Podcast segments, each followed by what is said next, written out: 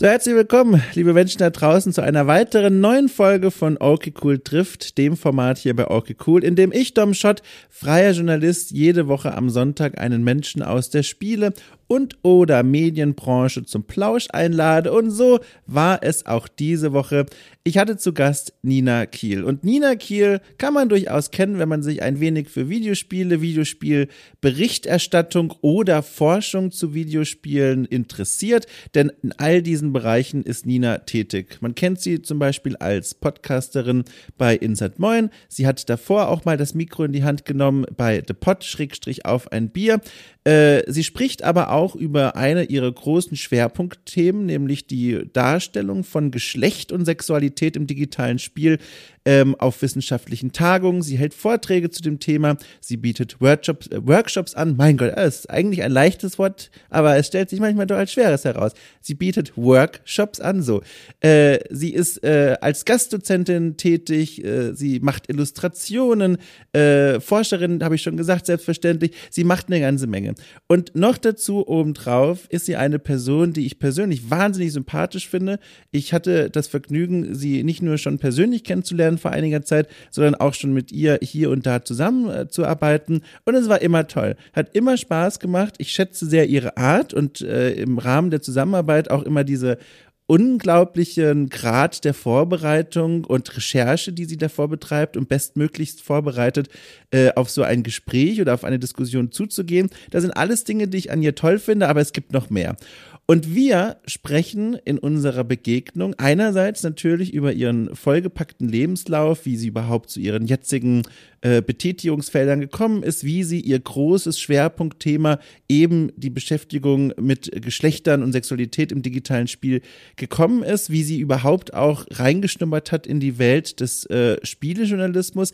Aber ein weiterer großer Aspekt unseres über einstündigen Gesprächs tatsächlich ist auch viel Persönliches. Ähm, da ist so ein bisschen der, ich sage mal, okay, cool-Effekt eingetreten, äh, der manchmal hier ganz besonders doll passiert und es freut mich immer wahnsinnig, wenn sich das ergibt, nämlich wenn sich beide Gesprächsteilnehmer, also sowohl Gast als auch ich, sich so wohlfühlen und so gut fühlen und auch Bock drauf haben, dass dann auch einfach mal ein paar biografische Stationen übersprungen werden, um stattdessen zu reden über ganz persönliche Themen, um vielleicht ähm, eigene äh, Schicksale, die man erlitten hat, um eigene, vielleicht auch gar nicht so schöne Erfahrungen, die man gemacht hat und die hier dann ganz vertrauensvoll in diesen Raum hineingegeben werden. Äh, und das sind Momente, für die ich diesen Podcast hier ganz besonders schätze. Das fand ich toll und das ist in diesem Podcast hier auch passiert. Äh, wir sprechen nämlich zum Beispiel viel über äh, unsere eigenen Geschichten mit Mental Health, aber, und da möchte ich an der Stelle auch eine kleine Inhaltswarnung loswerden, wir sprechen auch kurz über das Thema Magersucht. Ähm, mit dem im Hinterkopf äh, könnt ihr euch äh, oder könnt ihr gespannt sein auf eine, finde ich, sehr, sehr facettenreiche und tolle Unterhaltung äh, mit Nina Kiel, die ich sehr genossen habe. Ähm, verfolgt ihre Arbeit, äh, sucht sie, schaut sie nach, wenn ihr sie noch nicht gekannt habt. Es lohnt sich für euch. So. Und damit viel Spaß. Die Bühne ist bereit für mich und mein Gespräch mit Nina Kiel.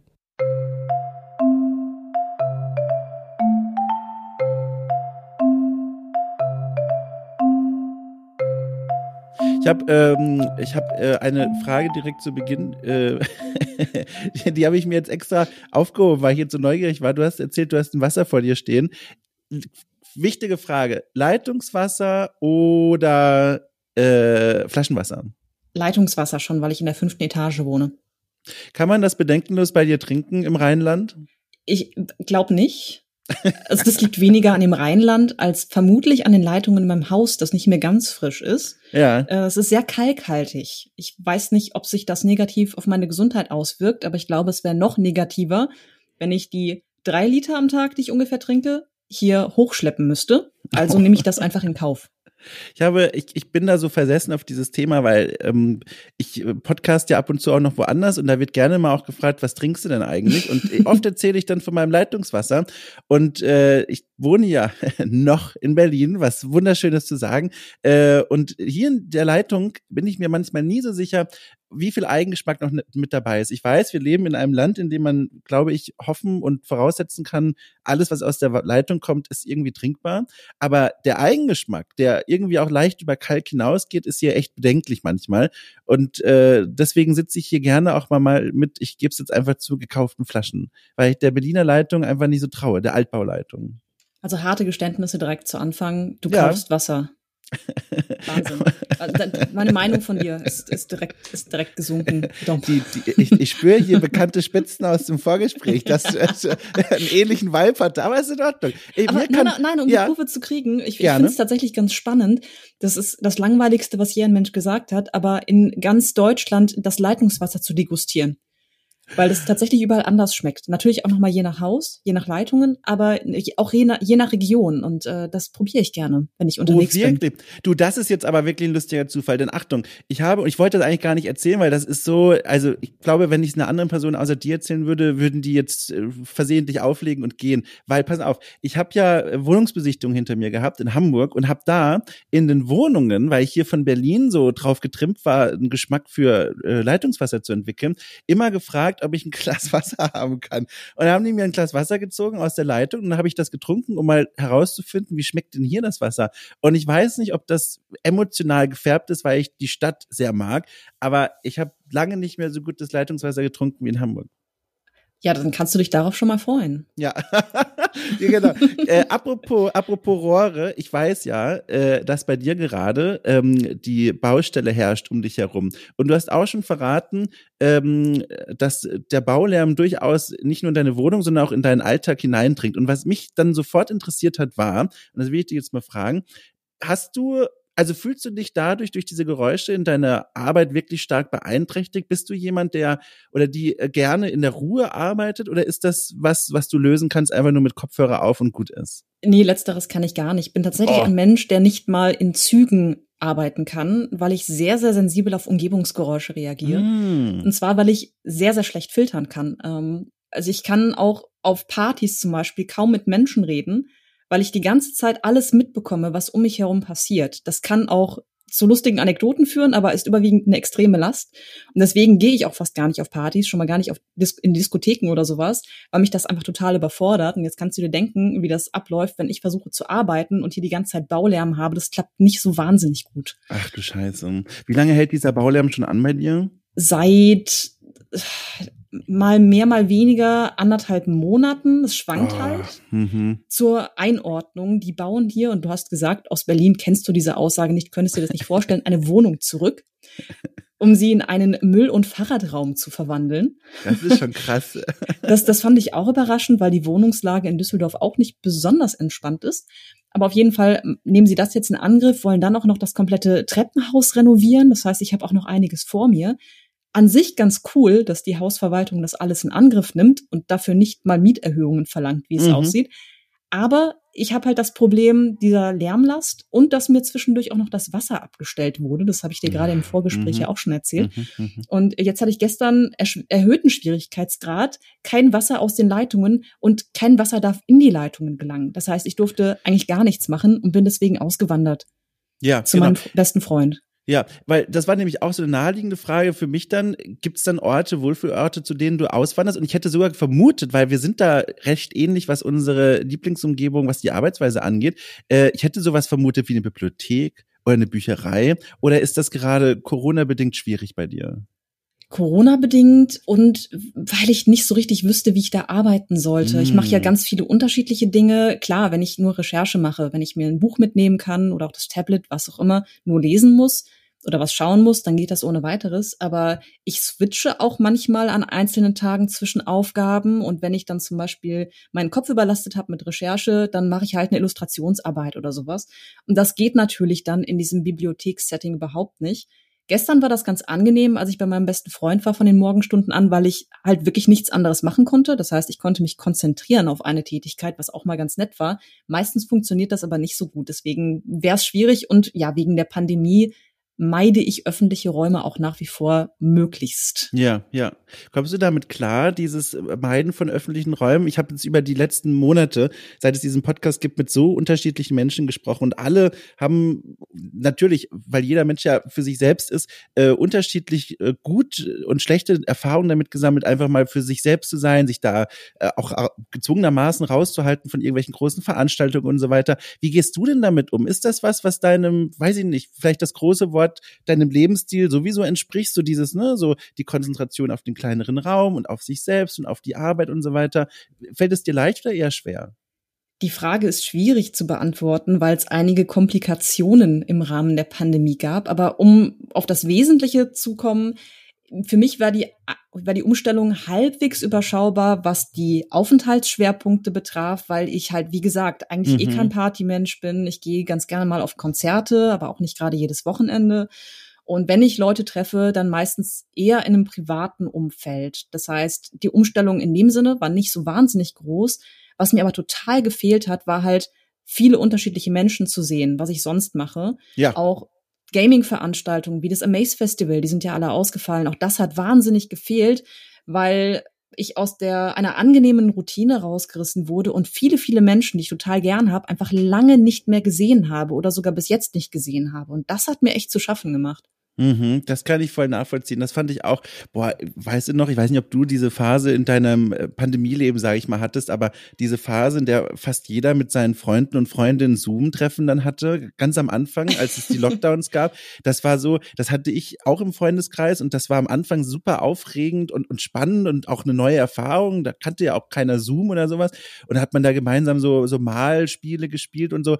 Und dann gab es diese Phase nach so vielleicht, weiß ich nicht, mehr ein paar Wochen, langsam wurde das anstrengend. Man freute sich, man wollte auch irgendwie die Freunde sehen, aber man hatte nicht mehr Lust auf diese Bildschirmkontakte. Und das war so eine ganz heikle Phase. Und da war auch immer dieser eine Moment, von dem ich hier im Podcast schon ganz häufig erzählt habe, bei dem ich auch mal interessieren würde, ob du das auch erlebt hast und so wahrgenommen hast diesen Moment, wenn man mit Freunden dann eine Weile über Bildschirm connected war und gesprochen hat und geredet hat und dann dieses Meeting-Programm verlässt und dann plötzlich umgeben ist von dieser plötzlichen Stille. Also alle sind plötzlich weg. Im Gegensatz zu einem, keine Ahnung, ich bin auf einer Veranstaltung oder auf einer Feier und verabschiede mich und habe diesen, dieses langsame Abschwelen des Geräuschpegels. Stattdessen hier Monitor aus und die Leute sind weg. Fand ich super belastend. Hast du auch solche Momente erlebt?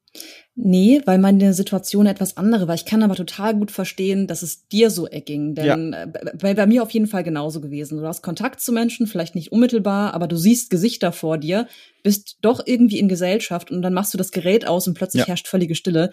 Das stelle ich mir richtig hart vor. Bei uns war das ein bisschen anders. Zu Beginn der Pandemie hat mein bester Freund einen Discord-Server aufgesetzt und hat da einfach ganz viele, also willkürlich Leute eingeladen, die er gern hat. Einfach zusammengeworfen, so nach dem Motto, okay, jetzt machen wir mal was zusammen. Und da war es dann einfach so, das lief die ganze Zeit im Hintergrund auf dem, auf der schriftlichen Ebene. Das heißt, wir haben uns jeden Morgen Guten Morgen gewünscht und zwischendurch ausgetauscht. Dementsprechend war immer im Hintergrund jemand da. Nicht so präsent wie in einem Zoom-Meeting, aber ich wusste, mhm. ich bin nicht allein und das hat total geholfen. Und wir haben das anders gemacht. Wir haben nämlich sehr viel Abwechslung in gemeinsame Aktivitäten reingebracht, zum Beispiel gemeinsam Filme geschaut oder auch äh, haben wir angefangen einen Buchclub. Das liegt im Moment auf Eis, aber oh. ist eigentlich immer noch angedacht. Und wir haben zusammen Pornofilme geguckt. Und das fand ich großartig. Ach. Also sehr eher als als ähm, spaßige gemeinsame Aktivität und so ein bisschen analytische Auseinandersetzung. Ja. Ich hatte mir vor einiger Zeit mal so ein Pornopaket von Erika Lust gekauft. Moment, mir, was? Das ist ja fantastisch. Ich habe doch, also ich weiß ehrlich gesagt nicht, äh, also lass mich kurz raten, weil ich es nicht weiß. Ein Pornopaket, ich stelle mir darunter vor, da bin ich automatisch in den 90ern. Das ist eine, eine, ein, aus dem Katalog bestellst du den, den, den, den, die Porno, ich habe den Namen schon vergessen. Wie hieß es Porno? Nein, das, das, läuft, das läuft anders. Ich habe jetzt kein, ja, ich hab mir kein DVD-Set, äh, die, ja, genau, die, die heißesten Mütter Ostdeutschlands Nein. gekauft. Um Gottes Willen. Nein, ich, ich, also meine Vorstellung war wie so eine Überraschungsbox, dass du quasi das so. im Katalog bestellst und da sind dann Überraschungsfilme und sowas drin. Und der Thrill ist quasi nicht zu wissen, was genau drin ist. Wie heute beim Essen kochen oder so. Da kannst du ja auch so Zutatenboxen manchmal bestellen. Sowas dachte ich. Aber was ist es denn wirklich? es geht tatsächlich grob in die Richtung. Und zwar die, die bekannte äh, Pornofilmregisseurin Erika Lust, die ich sehr schätze. Die produziert eine Reihe namens X-Confessions. Und die war halt irgendwann mal im Angebot. Also die die komplette Reihe. Einfach alle Volumes. Ein Volume umfasst irgendwie zwei Stunden mit Kurzfilmen. Und äh, das dann im Sonderangebot für was weiß ich wie viele Euro. Und dann dachte ich mir, komm, da schlage ich jetzt mal zu. Weil bis dato hatte ich nicht viel in die Richtung konsumiert, dachte, es muss jetzt mal sein. Ich interessiere mich ja für Sexualität, ich will mich damit mal befassen, kaufe ich mir das jetzt einfach mal. Und fand das auch total, teilweise total cool. Das sind zum Teil echt schöne und interessante Filme. Ich hatte aber keinen Bock, die alle allein zu gucken. Das fand ich dann doch so ein bisschen langweilig irgendwie. Und habe dann gefragt, so eine kleine Runde, habt ihr Lust, das mit mir zu schauen? Und dann haben sich tatsächlich ein paar Leute gemeldet und dann haben wir zusammen ja diesen, diesen Pornofilmbuchclub quasi ins Leben gerufen, haben das, das zusammen geschaut und uns darüber ausgetauscht. Und das war erstaunlich entspannt. Wir hatten am Anfang so ein paar Bedenken, weil Pornos ja schon was Intimes sind, überhaupt Sexualität. Aber letztendlich war das einfach eine total nette Runde von vier, fünf Leuten, die zusammen Filme geguckt haben und dann darüber gesprochen haben, wie bei anderen Filmen auch. Du, ich habe Erika Lust aus irgendeinem Grund im Kopf und in Verbindung mit einem Schlagwort, äh, äh, und wenn ich jetzt richtig liege, und da muss ich dich jetzt mal fragen, ob ich an die richtige Person denke, ist sie nicht die Regisseurin, die diese feministische Pornografie macht? Ist das nicht, war das nicht so ein Begriff, der im Zusammenhang mit dir häufiger fällt? Ja, genau. Mhm. Ah, sag mal, ich, also ich kann das auch einfach recherchieren, aber jetzt gerade unterhalten wir uns, deswegen frage ich dich jetzt einfach, was ist der Unterschied? Also wo, wo ist das die das Richten an das weibliche Publikum? Geht es um die um die Rollen, die die Frauen in den Filmen selbst einnehmen? Also was ist ein feministischer Porno? Das ist ein bisschen schwierig zu definieren. Den feministischen Porno gibt es eigentlich nicht. Es gibt nur gewisse Tendenzen, die einen Porno feministisch machen können. Das sind zum Beispiel in der Tat die Rollenbilder, dass Frauen also weniger spielerisch erniedrigt werden, nicht nur passiv auftreten, sondern auch als aktive Personen oder dass man zum Beispiel auch queere Personen miteinander im Einklang in der Sexualität zeigt oder auch die Inszenierung kann da entscheidend sein, dass man ein bisschen mehr kleinere Geschichten erzählt erzählt zum Beispiel. Das ist tatsächlich ein Merkmal, das häufig zu finden ist in feministischer Pornografie, dass es halt nicht darum geht, okay, zwei Personen treffen aufeinander und haben direkt Sex, wobei es das auch gibt, sondern mitunter wird dann halt so eine Prämisse gezeigt, aufgebaut und innerhalb dieser Prämisse findet dann der Sex statt. Und bei Erika Lust kommt dann noch hinzu diese sehr schöne ästhetische Inszenierung. Man merkt halt wirklich, da ist eine Person am Werk oder da sind mehrere Personen am Werk im Falle der X-Confessions-Reihe, die wirklich was von Filmen verstehen. Die halten halt nicht einfach eine Kamera drauf und zwei Leute haben Sex, sondern da wird sehr viel Wert gelegt auch auf äh, die Farbgebung zum Beispiel, die Kulissen, Details, mit denen dann die Kulisse ausstaffiert wird, alles, alles Mögliche. Und das ergibt dann ein sehr ästhetisches, ansprechendes Gesamtbild, zumindest für eine bestimmte Zielgruppe. Das ist natürlich auch nicht für jeden was klar. Und mir gefallen auch nicht alle Filme, die sie macht oder die in ihrem äh, über ihr Label erscheinen, aber ich habe da schon einiges ausfindig gemacht, das ich wirklich schön fand. Boah, das ist super spannend. Und ich finde auch spannend, so wie du davon erzählst, man hört diese gewisse Faszination für dieses, äh, für diesen gesamten Themenkomplex raus, der ja auch deine Arbeit sonst begleitet. Ich habe auf deiner Homepage äh, diese wunderbare Zusammenfassung deines ähm, Arbeitsschwerpunktes gefunden. Da schreibst du nämlich, ähm, dass dein eigenes Schwerpunktthema die Darstellung von Geschlecht und Sexualität im digitalen Spiel ist in dem Fall. Jetzt, was mich da interessiert, und ich glaube, dafür kennen dich auch sehr viele Menschen für deine Expertise, unter anderem auf diesem Gebiet, was mich immer interessiert hat. Und jetzt habe ich endlich mal die Gelegenheit, dich zu fragen. Wie hat sich dieser Schwerpunkt herausgebildet? Ist das was, wo du schon immer ein großes Interesse für hattest und du musstest vielleicht erst, weiß ich nicht, Methodiken finden oder war das was, was du im Studium entdeckt hast? Wie kamst du an diese Expertise und dieses Interesse vor allem? Meinst du speziell die Darstellung von Sexualität in Spielen oder die Geschlechterstereotype, mit denen ich mich auch befasse? Oder beides? Ich, ich glaube beides am besten. Uh, das müsste man dann aufdröseln. Das hat nämlich zwei ganz unterschiedliche Ursprünge. Ja, gerne. Dann, dann drösel mal. Dröseln, dann sitzen wir jetzt noch drei Stunden hier, aber versuchen wir also, mal mit der Kurzfassung. Wir können ja mal eine Überlänge-Folge probieren. Also, ihr habt das noch nie versucht. Alles klar, ich muss nur irgendwann wieder was essen. Bis dahin bin ich zur Stelle. Nein, im Ernst. Bei der Auseinandersetzung mit Geschlechterdarstellung ist das etwas einfacher zu formulieren. Und zwar damals im Bachelorstudium habe ich festgestellt, ich möchte mich einfach auch intensiver theoretisch mit digitalen Spielen befassen. Das ist mir bis dato nicht aufgegangen, dass das überhaupt in Frage käme. Ich bin immer in, Richtung Praxis gegangen, auch was das Studium betrifft. Ich habe halt erst Kommunikationsdesign studiert und wollte in Richtung Illustration gehen, vielleicht auch so ein bisschen Spieleentwicklung, aber das hatte gar nicht das war gar nicht so vordergründig bei mir.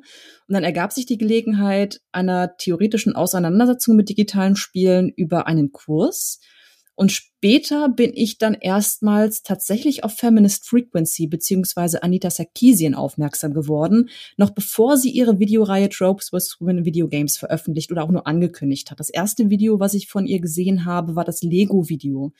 Da spricht sie über Geschlechterstereotype im Lego-Kontext und wie sich das entwickelt hat im Laufe der Zeit, weil Lego-Steine ja ursprünglich eigentlich geschlechtsneutral vermarktet wurden oder auch ausdrücklich an Mädchen und dann später halt gar nicht mehr so sehr.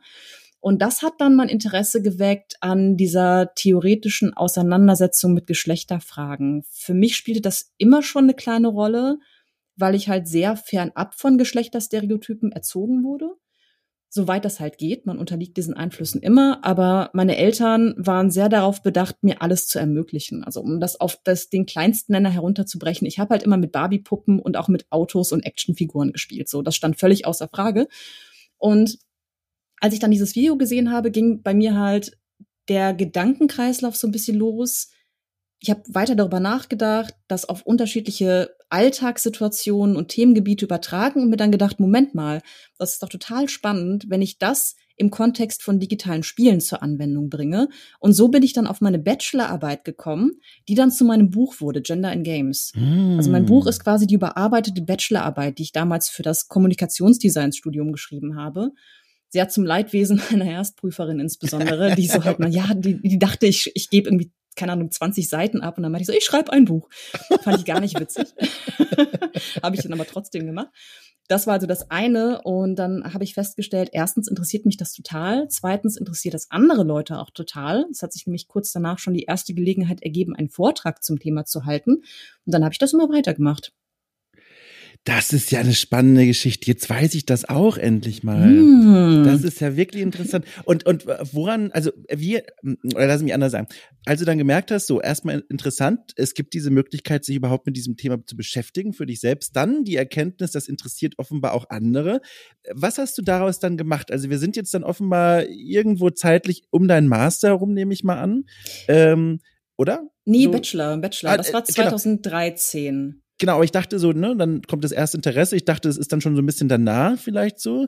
Und, nee, und, direkt danach. Ach, das wirklich? war wirklich Knall auf Fall. Ich habe noch während der Bachelorarbeiten-Ausstellung, während der Werkschau an der Ach. FH Düsseldorf, eine erste Anfrage für einen Vortrag bekommen. Das war ein Pecha-Kutscher-Vortrag. Ja. Ich war hyper nervös, weil das ist ja auch ein Format, ich weiß nicht, ob du damit vertraut bist, aber ja, sehr ja, ja ne, durchchoreografiert. Du hast halt ja. 20 Sekunden pro Folie waren es, glaube ich, insgesamt sechs Minuten 20 und die Folien laufen automatisch weiter. Das, das heißt, krass. du musst es wirklich durchskripten. Ansonsten verlierst du den Faden komplett. Und äh, das war dann also mein Fall ins kalte Wasser im Prinzip. Mhm. Das gefiel mir aber ganz gut. Danach habe ich direkt eine weitere Anfrage noch am gleichen Abend bekommen. Wow. Was, was aber, das war die schlimmste Vortragserfahrung meines Lebens danach. Willst du es erzählen, warum? Das kann, kann ich gerne erzählen. Eine Werbeagentur war das. Die hatten Interesse, meinten, ja gut, wir haben hier dieses Format bei uns in der Mittagspause einmal im Monat oder so kommen Leute, die halten Vorträge zu den unterschiedlichsten Themen, damit sich unsere Angestellten ein bisschen weiterbilden. Eigentlich super, ganz ja. großartig.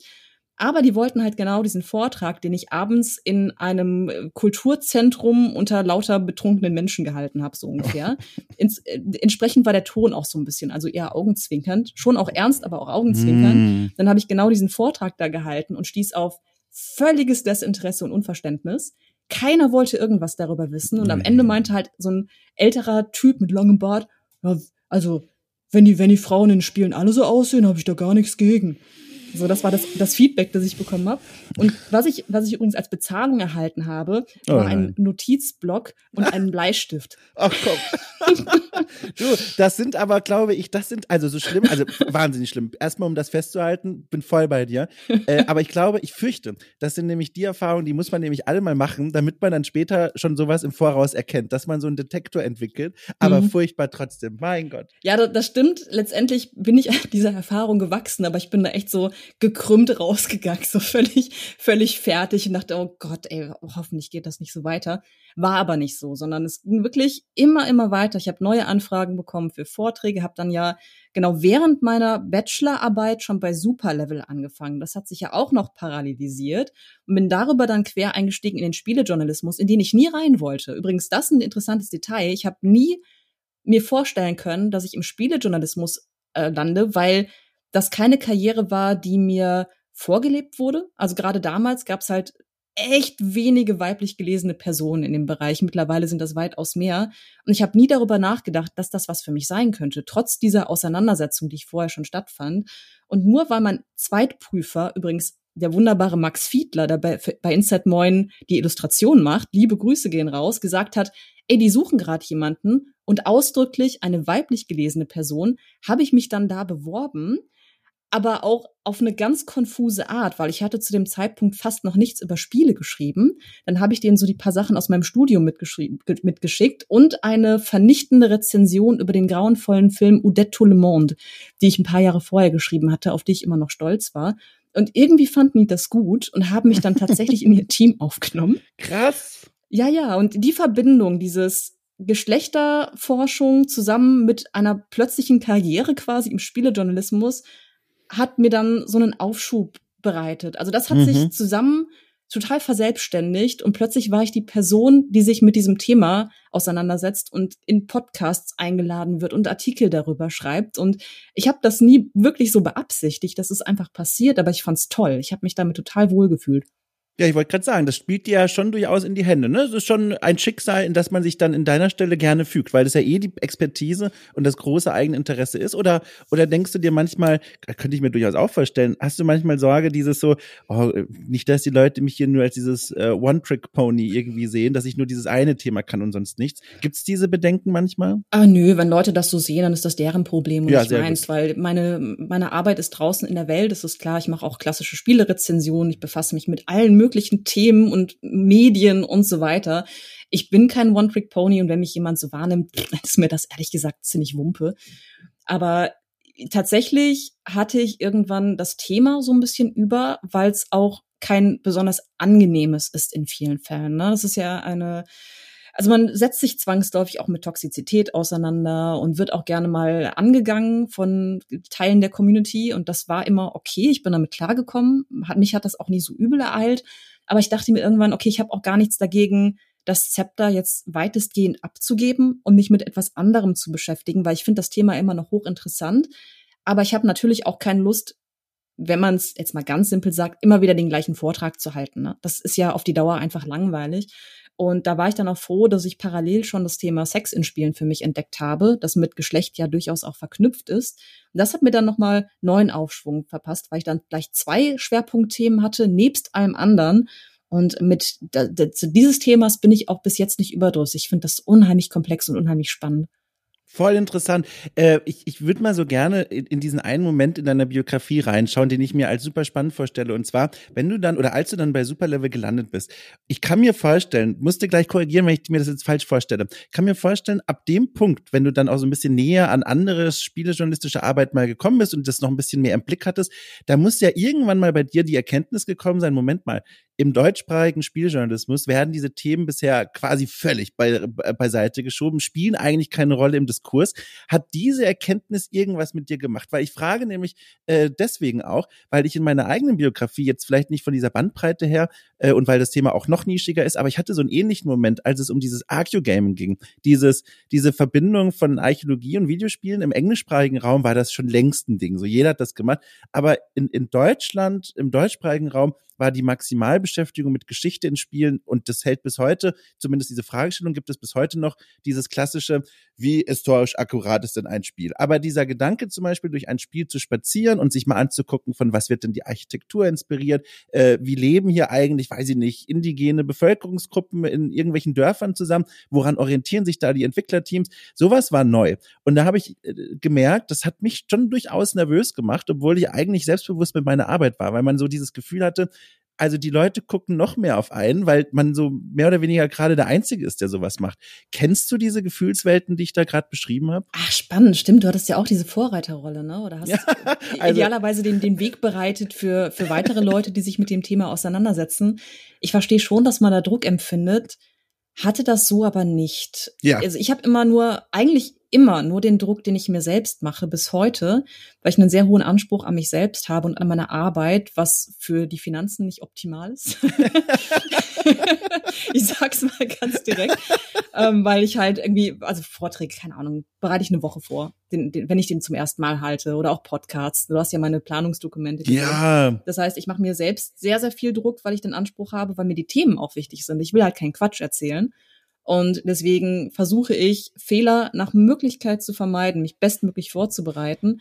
Aber dass wirklich Druck von außen kam, den Eindruck hatte ich nie. Das Einzige, was halt wirklich mal passiert ist, ein ums andere Mal, war diese Toxizität, ja. diese harschen Reaktionen von Leuten, die fanden, dass ich mich mit den Themen überhaupt nicht auseinandersetzen sollte, weil die keine Daseinsberechtigung hätten. Mhm. Das war aber eigentlich das Einzige. Interessant, dass du das Gefühl hattest, dass das wirklich so ein Druck auf dir lastet. Hast du dann auch entsprechendes Feedback bekommen oder war das bei dir auch hausgemacht?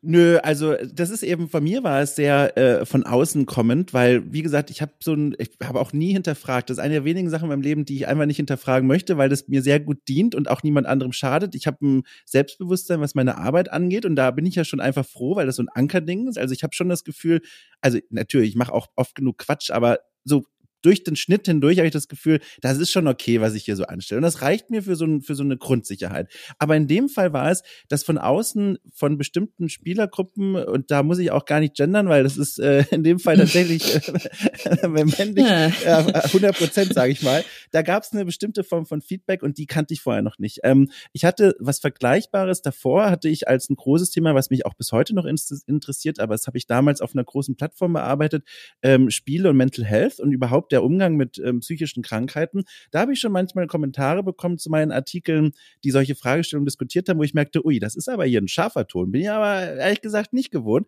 aber war okay, äh, kann ich wegstecken. Aber dann dieses Arcu-Gaming, mein Gott. Also ich glaube, der, der Peak war, dass ich auf der Republika, so eine Netzkonferenz hier in Berlin, vor vielen Jahren, weiß ich nicht, 2016 oder so, ähm, durfte ich einen Vortrag halten über Arcu-Gaming, was das eigentlich soll, was das kann. Und da war das echt noch in den, in den Kinderschuhen. Also da gab es auch im englischsprachigen Raum kaum Forschung dazu. Andrew Reinhardt, dieser amerikanische Archäologe, der war da gerade erst dabei, die ersten Thesen zu entwickeln äh, und die ersten Methodiken. Und ich stand dann da und habe halt dann drüber gesprochen, was ist das, was kann das, warum finde ich persönlich das cool.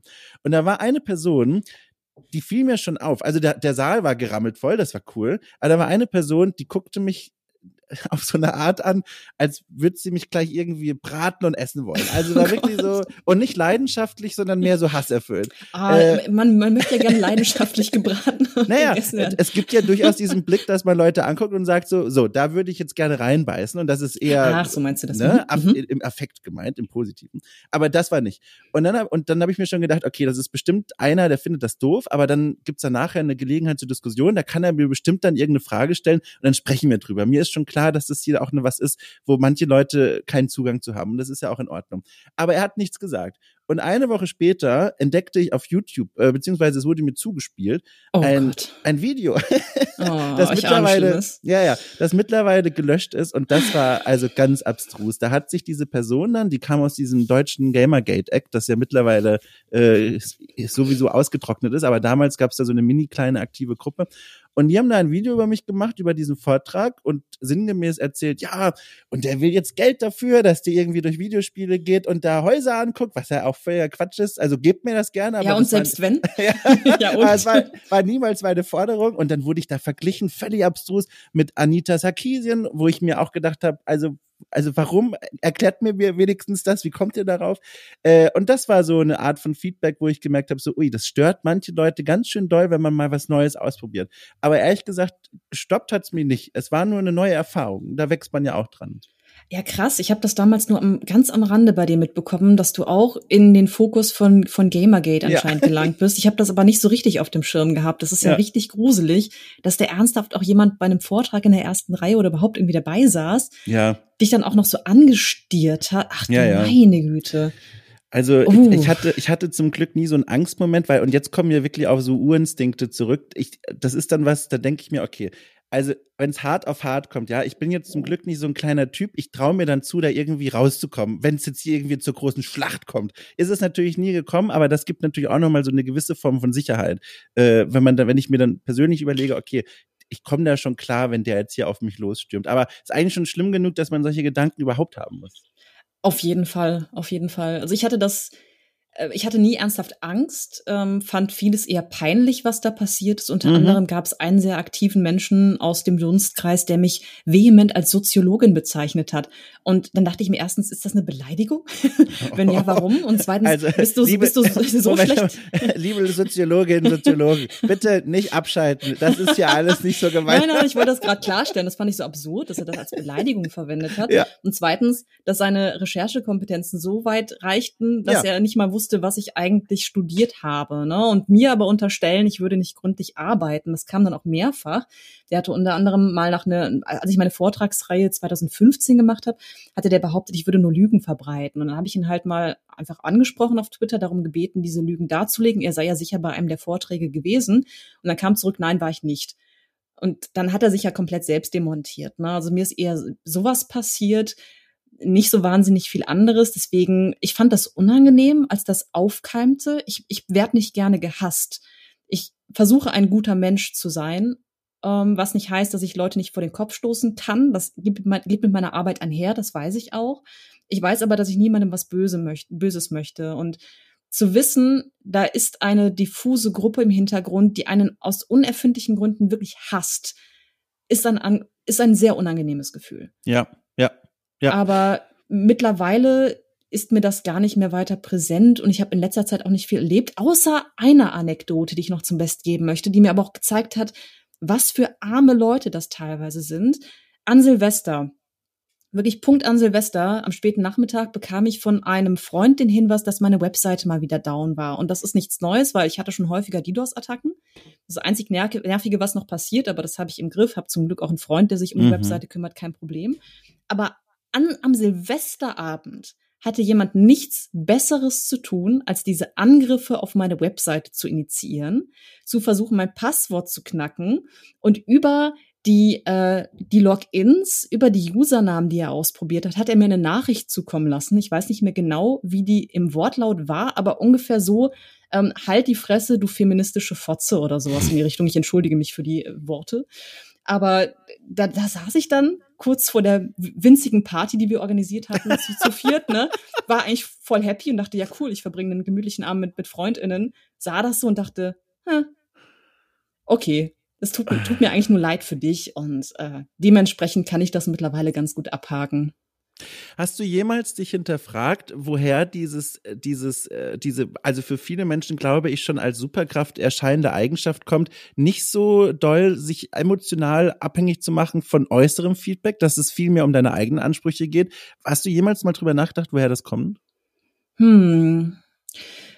Spannend, spannende Frage. Ich glaube tatsächlich ist es eine Gegenreaktion mhm. auf meine also auf das, wie ich früher war, weil als Jugendliche war ich total abhängig von äußeren Meinungen, von anderen Einschätzungen und konnte irgendwie auch nicht gut für mich einstehen.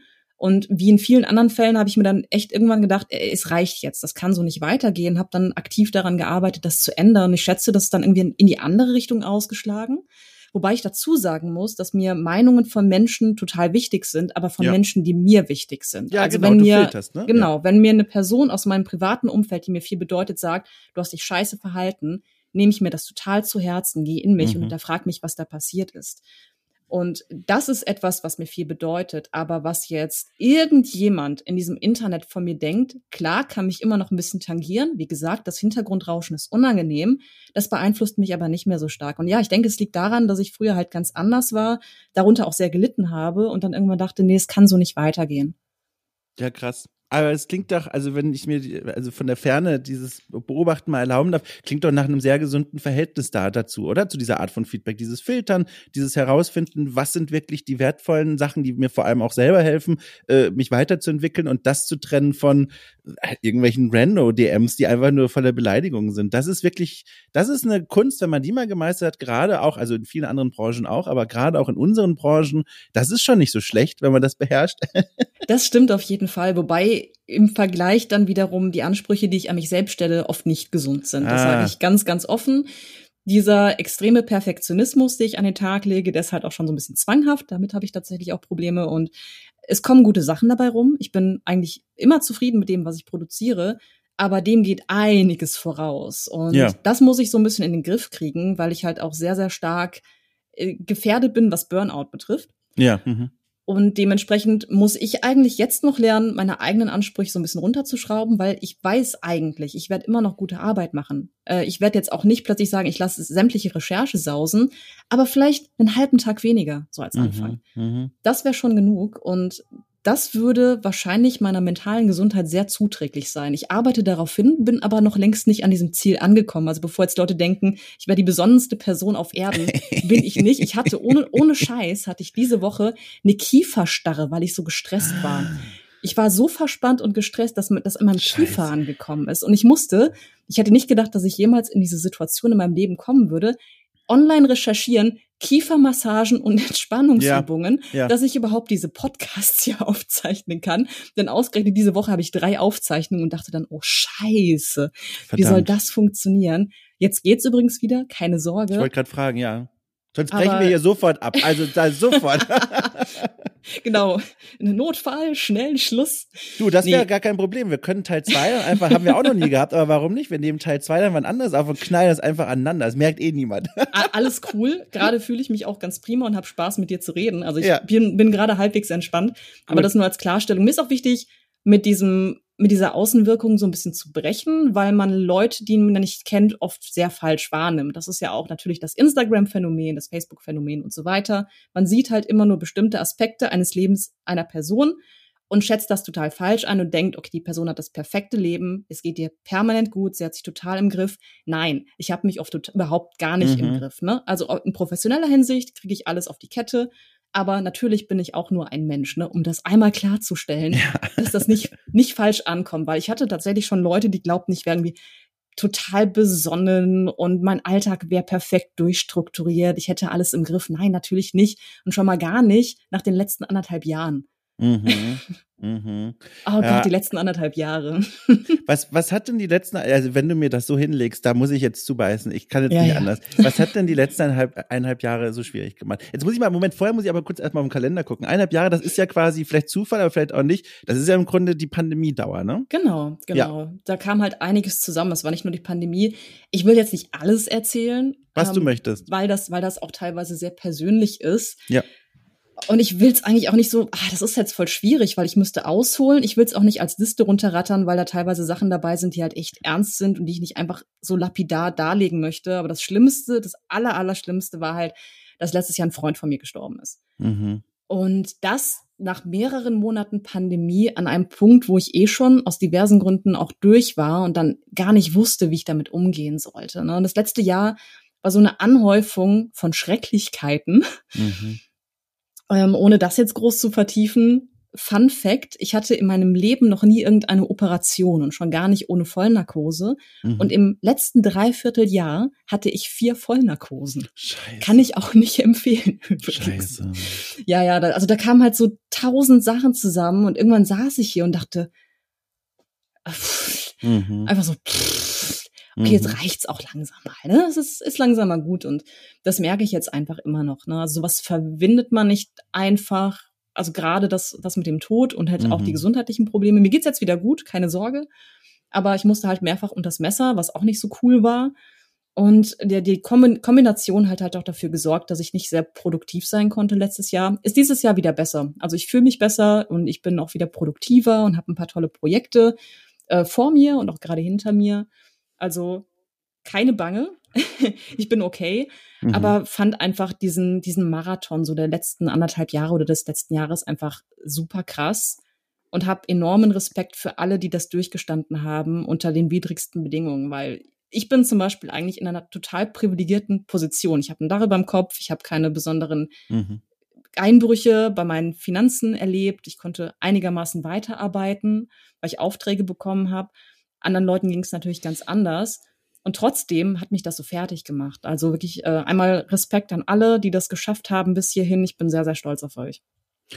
Was hat dir denn in diesen Zeiten dann Kraft gegeben? Was hast du gemacht oder was machst du heute noch, äh, um wieder den Akku aufzuladen? Was gibt dir die ganze Kraft, zurück, die du ja brauchst, nicht nur für das persönliche Leben, sondern ja auch für, du hast ja schon gesagt, die Selbstständigkeit, das Freiberufler-Dasein, das ist ja wirklich auch, das kann dir so in den Po treten, wenn du mal eine Weile außer Gefecht bist, aus welchem Grund auch immer. Mhm. Ich habe diese Woche auch, es ist viel kleinerer Rahmen nur, aber also jetzt muss ich es ja doch nochmal erzählen. Es tut mir jetzt leid, liebe Leute da draußen, die sich das jetzt schon seit drei Wochen anhören müssen. Er hatte eine schwere Erkältung, ja, ist äh, ernste Sache. Mhm. Und da war ich jetzt eine Woche lang völlig außer Gefecht und musste diese Woche, also Feierabend war leider sehr selten auf dem Papier gestanden. Was, gibt dir in solchen Zeiten Kraft, wenn es alles so zusammenkommt und schwierig werden? Oh, das klingt jetzt so scheiße langweilig, ne? aber Nö. Menschen, tatsächlich Menschen. Ja, ist doch ich habe cool. hab ganz, ganz viele tolle, liebe Menschen in meinem Umfeld, die auch während der Pandemie in irgendeiner Form an meiner Seite waren. Es gab so im letzten Jahr nicht viele Leute, die ich persönlich sehen konnte, die aber immer irgendwie da waren und auf die ich mich verlassen konnte. Also zum Beispiel war es eine Riesenerleichterung, als ich, als ich krank war und ins Krankenhaus musste oder danach die Genesungsphasen hatte. Es waren immer Leute da, die sich um mich gekümmert haben, die auch selbstverständlich hier übernachtet haben, für mich gekocht haben und alles Mögliche. Und da ist mir so das Herz aufgegangen, weil ich wusste, es gibt echt Menschen, die haben mich wirklich, wirklich gern. Nicht nur ich sie, sondern das beruht auf Gegenseitigkeit.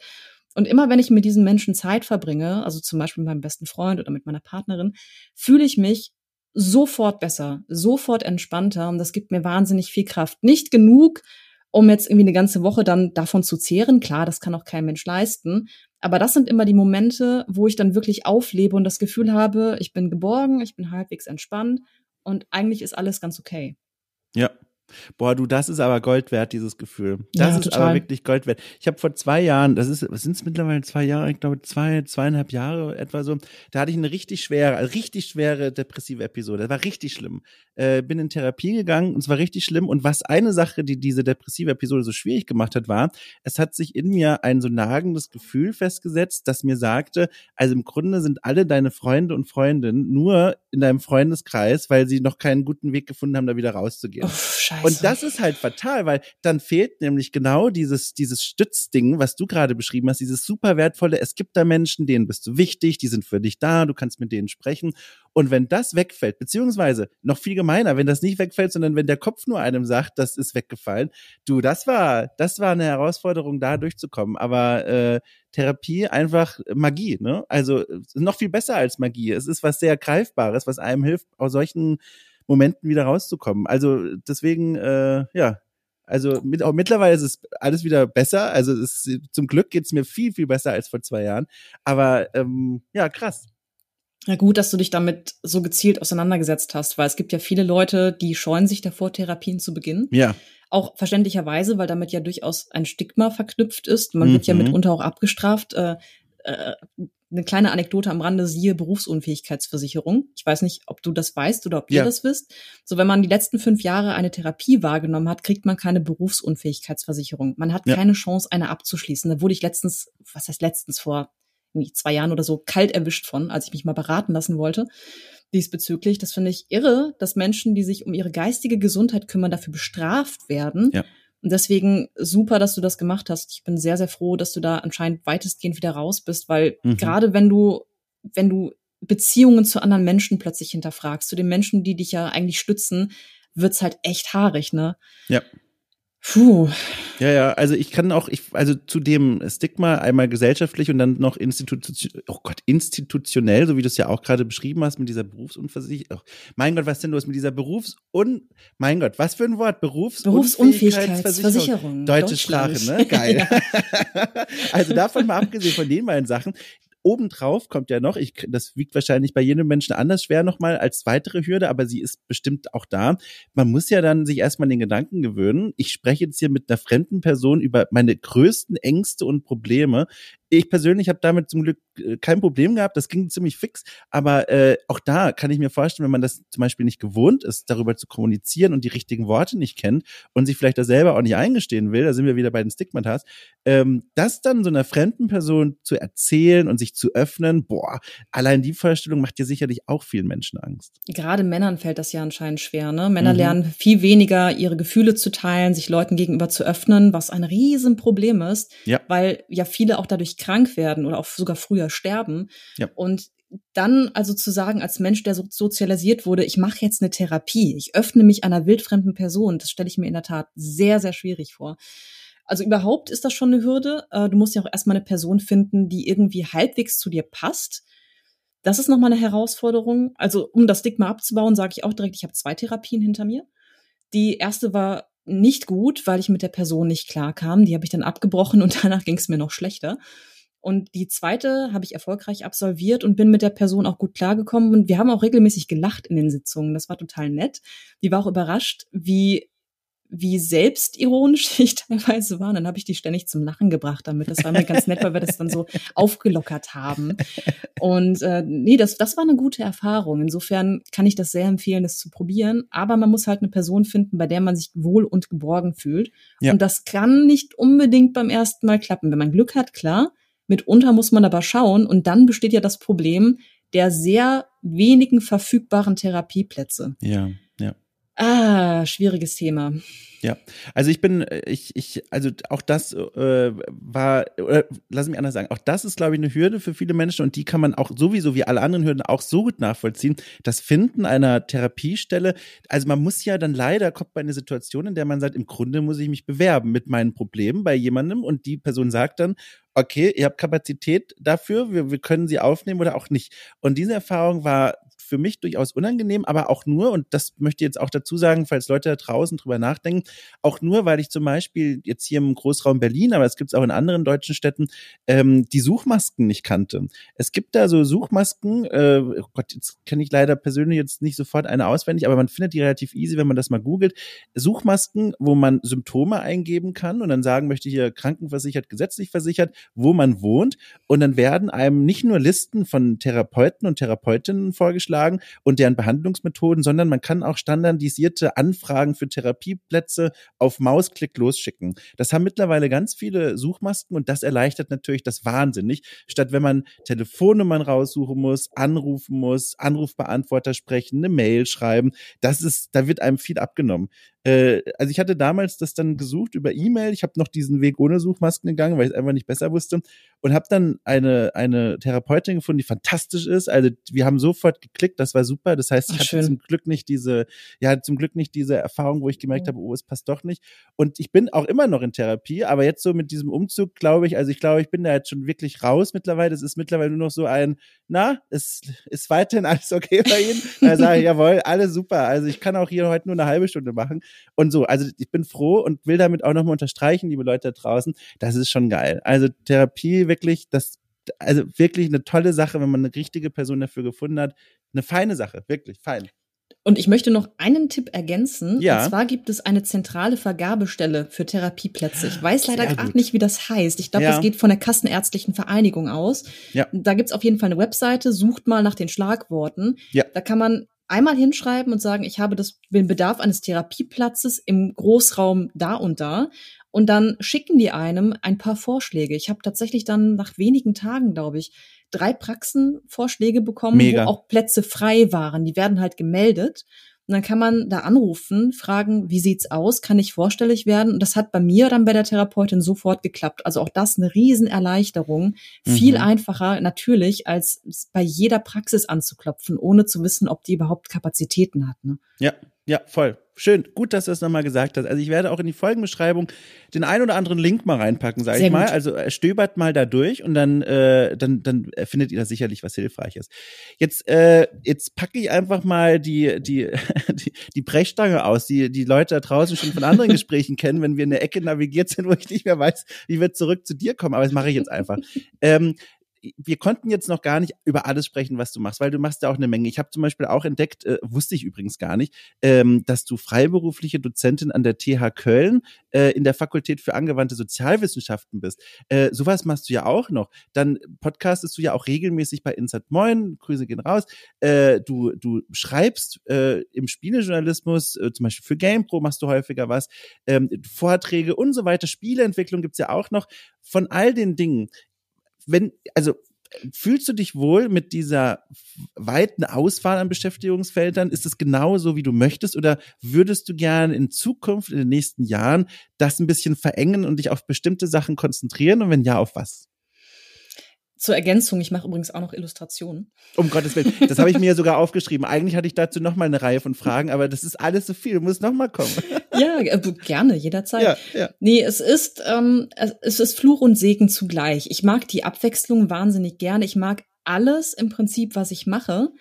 Was ich überhaupt nicht mag, ist dieses ständige Jonglieren zwischen Aufträgen. Dieses, ich muss zehn Aufträge gleichzeitig planen, manchmal am gleichen Tag, das kann auch Belastung sein, drei verschiedene irgendwie bearbeiten, äh, ständig E-Mails beantworten.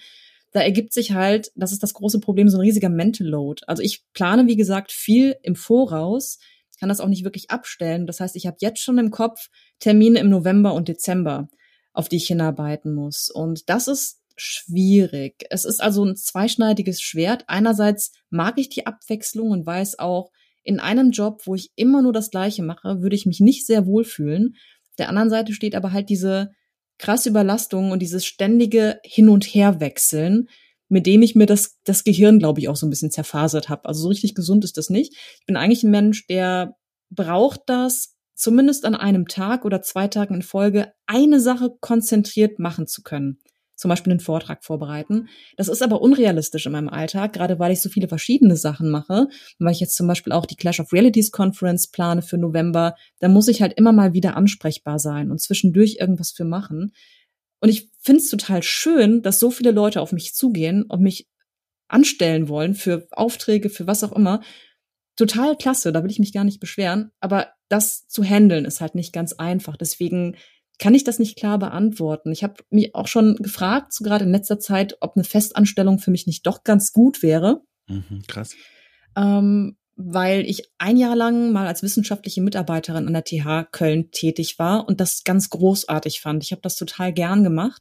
Es war zwar auch nur Teilzeit, aber dadurch hatte ich halt so eine Alltagsstruktur, ich hatte finanzielle Sicherheit, was natürlich mhm. auch eine Rolle spielt und einfach auch total nette KollegInnen. Da war eigentlich alles perfekt, außer dass ich pendeln musste. Und dieses Ideal steckt mir natürlich im Hinterkopf und würde ich eigentlich gerne nochmal erleben.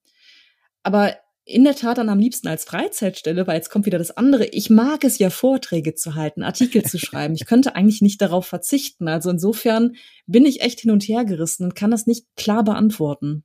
Ach, ich fand, das war schon relativ klar. Also man hört heraus, wo deine Überlegungen sind und wo du Schwerpunkte gerne setzt. Ich fand, das war ziemlich klar. Mhm. Ich finde, also auch interessant, dass du diese, also äh, Rückkehr jetzt mit den größten Anführungszeichen, weil das ist jetzt nur, nur so ein Gedankenspiel auch, diese mögliche Rückkehr dann nochmal ganz aktiv in die Wissenschaftswelt, auch mit einer Festanstellung und so, dass du das auch in Erwägung ziehst, weil ich habe hier gerade auch in der jüngeren Vergangenheit immer wieder Forscherinnen und Forscher gehabt und die sind mittendrin in der Forschungswelt und sagen, oh mein Gottes Willen, also das ist ja, ja. hier alles super ja, ja. prekär und furchtbar. Andererseits, ne, auch da kannst du ja direkt dazu sagen, bei dir ist es ja auch wieder eine andere Situation. Du, du, du sitzt ja auf mehreren Stühlen. Das wäre ja nicht dein einziger, den du dir da vor die Couch stellst. Genau, das ist der Punkt. Mir ist die prekäre Situation total bewusst. Ich will das überhaupt nicht romantisieren. Und ja. die Stelle, die ich übernommen habe, war zum Beispiel natürlich auch befristet, wie die meisten Stellen im Wissenschaftsbetrieb, auf ein Jahr dann sogar.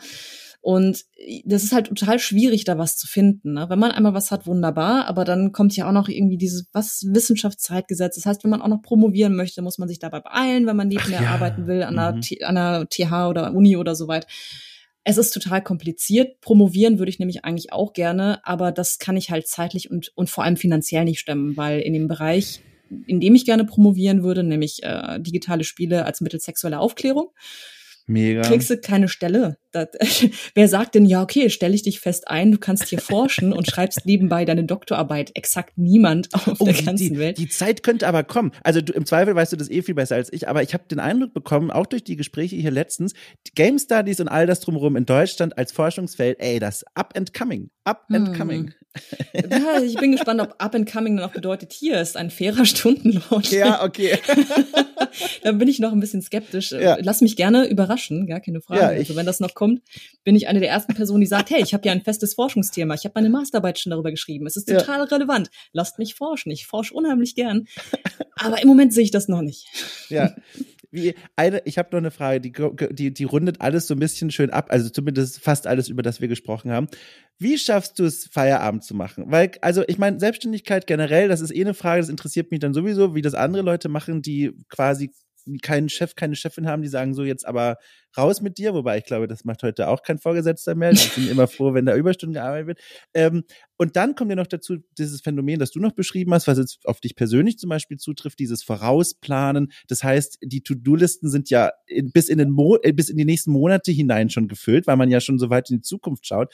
Wie schaffst du es da dann an einem Tag zu sagen, so, und jetzt reicht's? Hast du, hast du da, also eine Uhr, ein Timer? Gehst du nach Gefühl? Gibt es auch Tage bei dir, wo du sagst, okay, heute willst nicht so richtig und dann ist es auch in Ordnung, wenn ich mal nichts mache? Wie, wie, wie teilst du dir das ein? Letzteres fällt mir total schwer, weil ich dann ja. immer direkt ein schlechtes Gewissen habe. Es ist gar nicht mal so, dass ich sagen muss, okay, wenn ich diesen einen Tag überspringe, bekomme ich komme ich total ins Schleudern und habe zu wenig Geld zum Essen. Also ich komme ganz gut klar. Aber das Gewissen nagt dann an mir, weil ich weiß, es ist ein Wochentag, ich sollte arbeiten. Das kann ich also nicht sehr gut.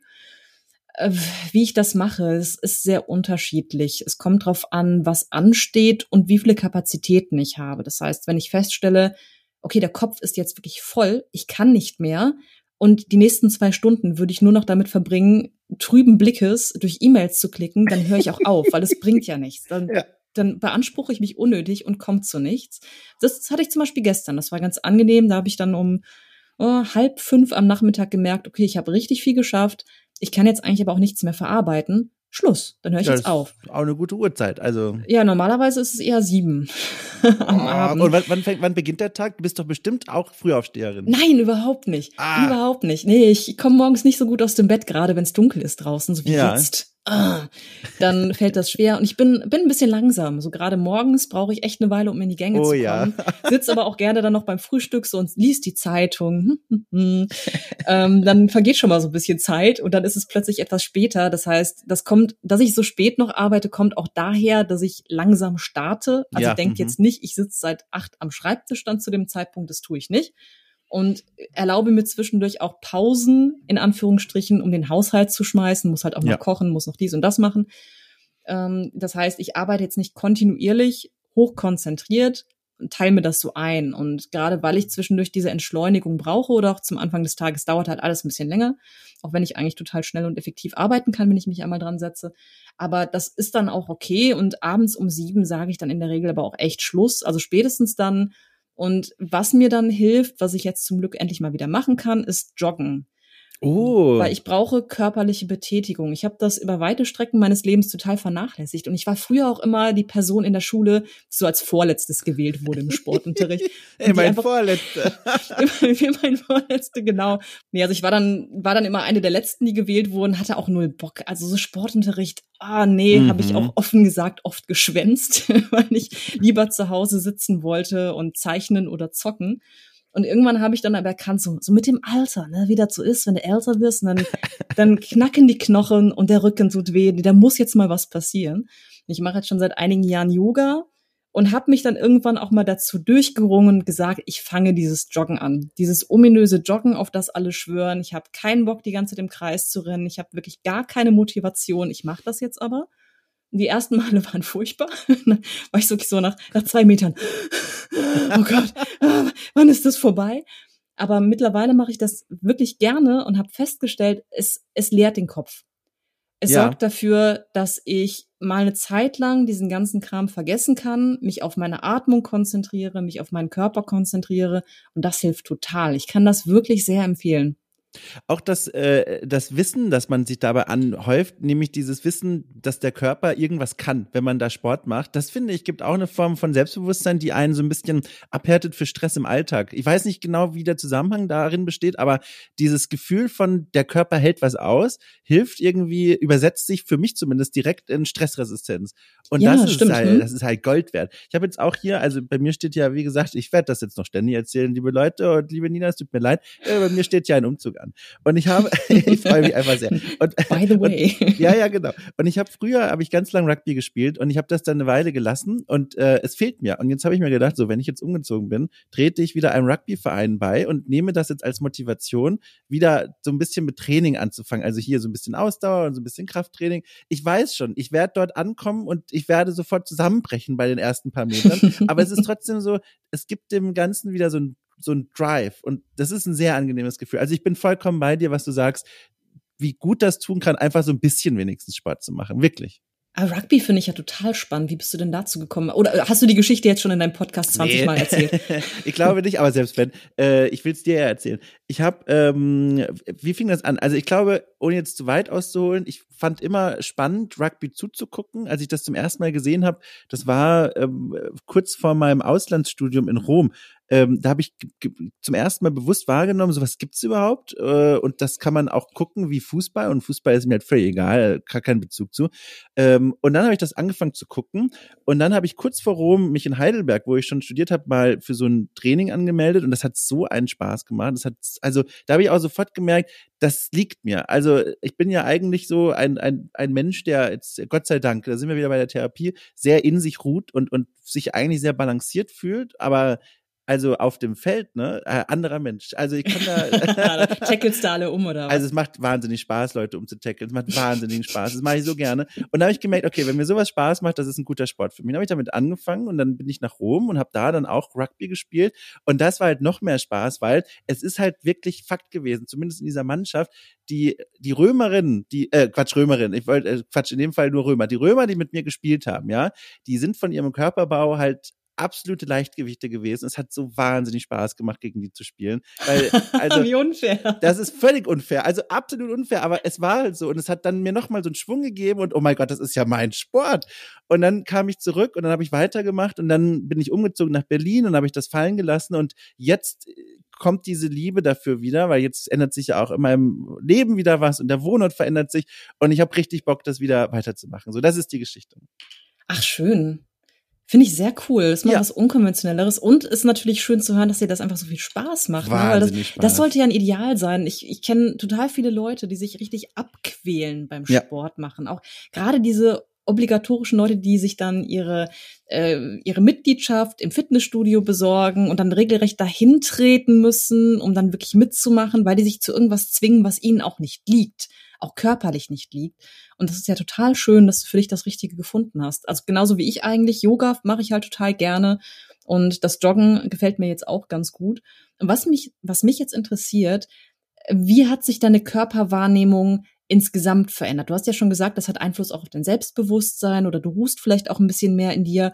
Aber bei mir hat das auch den Effekt, äh, schlicht und ergreifend, dass ich mich insgesamt wohler fühle und auch lieber angucke. Und das ist für mich eine große Sache. Äh, da sage ich jetzt einfach, das ist nochmal so eine, so eine, so eine offener Moment. Ich hatte früher totale Probleme mit meinem Körper. Also ich war, war völlig unzufrieden mit mir und konnte mich selbst kaum angucken und äh, war auch früher magersüchtig eine Zeit lang. Nachdem ich die erste Therapie abgebrochen hatte, war das, glaube ich, mein Coping-Mechanismus, um irgendwie alles zu verarbeiten, was ich dann aus dieser abgebrochenen Therapie mitgenommen hatte, was nicht verarbeitet war. Und habe mich dann aber auch daraus boxiert und dann angefangen, so gezielt darauf hinzuwirken, dass ich, dass ich mein, mit meinem Körper ins Reine komme. Und heute bin ich in der Situation, und ich glaube, ich fürchte, das ist voll die Ausnahme, dass ich sage, ich bin mit meinem Körper rundum zufrieden. Ich fühle mich insgesamt wohl und ich gucke mich gerne an. Und ich weiß, welche Seltenheit das gerade bei weiblich gelesenen Personen leider ja ist, weil man ja ständig das Gefühl mitbekommt, über Medienbilder zum Beispiel, dass man unzulänglich ist. Und jetzt interessiert mich, wie geht's dir damit? Hat der Sport da auch was mit dir gemacht? Boah, also auf jeden Fall. Also erstmal, ich, ich, ich, also du kannst unheimlich stolz auf dich sein, dieser rote Faden, der sich durch dein Leben zieht, dieses Arbeiten an sich selbst und dieses reflektiert sein, das ist schon, das ist schon cool. Also da mhm. wird der am liebsten mal hier auf die Schulter klopfen. Also ist einfach cool. Kann Dankeschön. man ja ruhig mal, ne? So.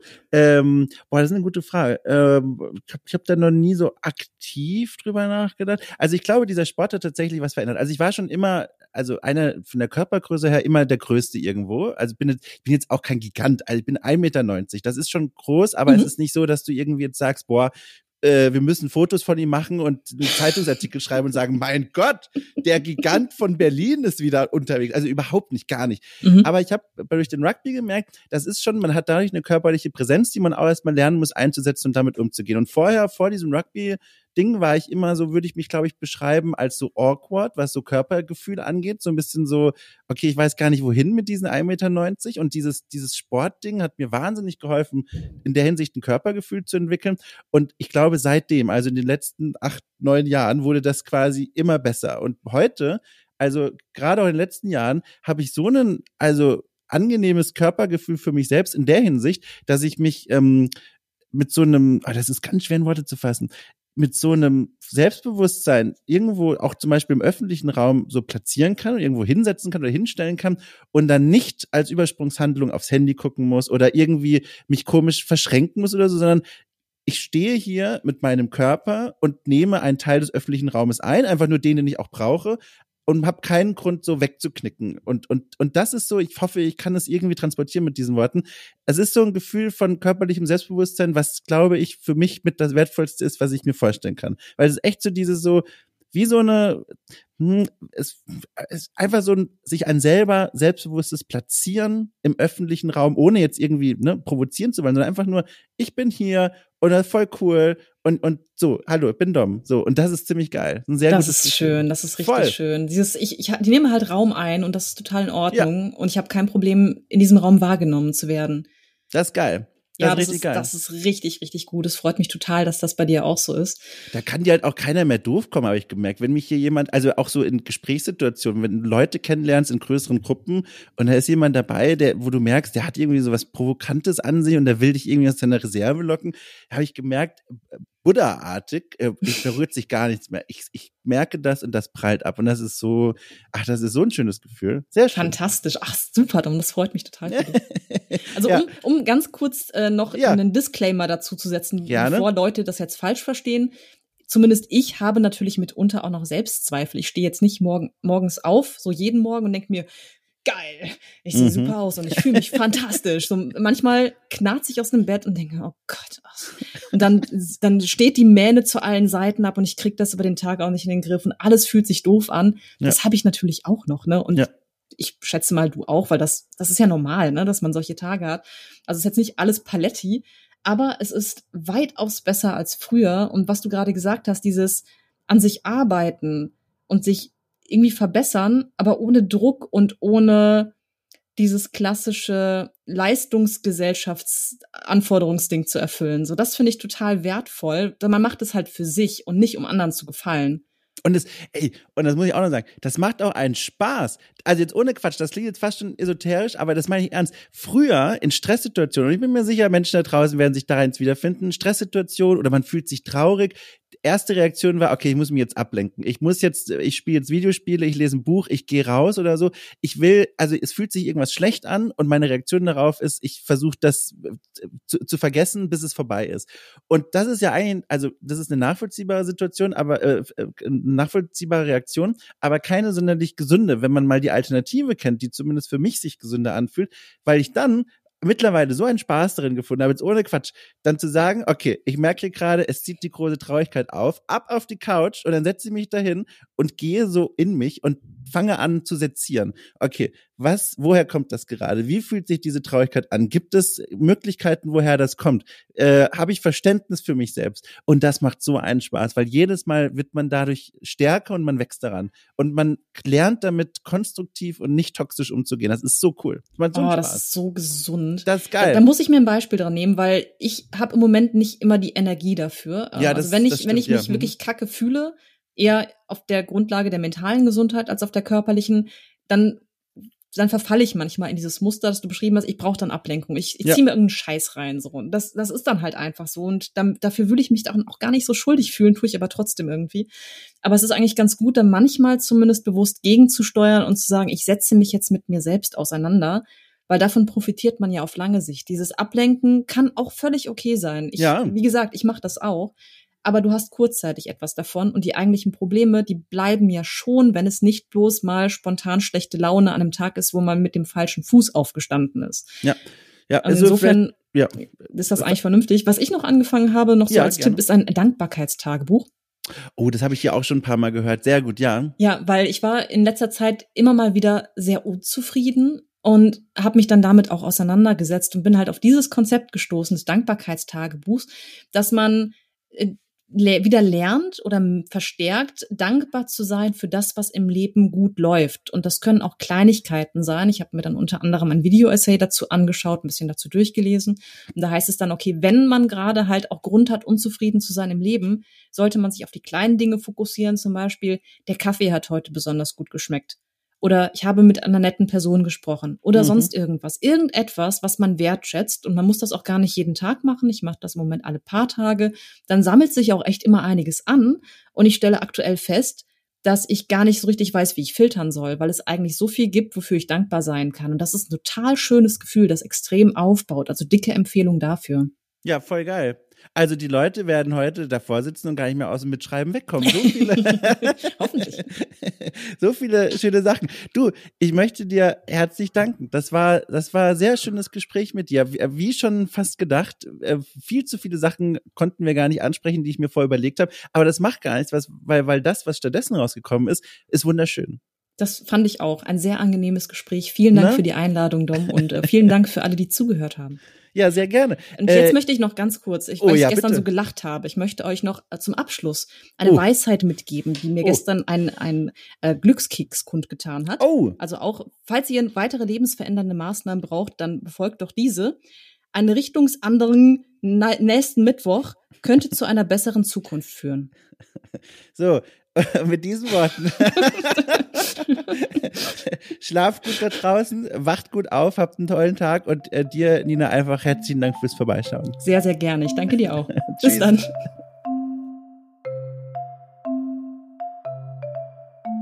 Sodele, ne? Wie man sagt in meiner Heimat. Das war's. Das war mein Gespräch äh, mit Nina Kiel, das ich wirklich sehr genossen habe, das mir großen Spaß bereitet hat. Ich hoffe, euch geht es da draußen ganz genauso. Und wenn dem so ist, ja, liebe Genossinnen und Genossen, dann habt ihr die Möglichkeit, dieses fantastische Format und das Magazin bei äh, einer Plattform namens iTunes, nee Quatsch, Apple Podcast heißt das mittlerweile, mittlerweile seit 4000 Jahren, äh, mit Sternen zu bewerfen. Das würde mich wahnsinnig freuen und auch die Menschen, die dann dank eurer Empfehlung und dem Algorithmus dieses Magazin hier für sich entdecken. Außerdem habt ihr die Möglichkeit, okay cool bei Steady zu unterstützen. Dann gibt es jeden Freitag extra Formate nur für euch für knapp fünf Euro im Monat.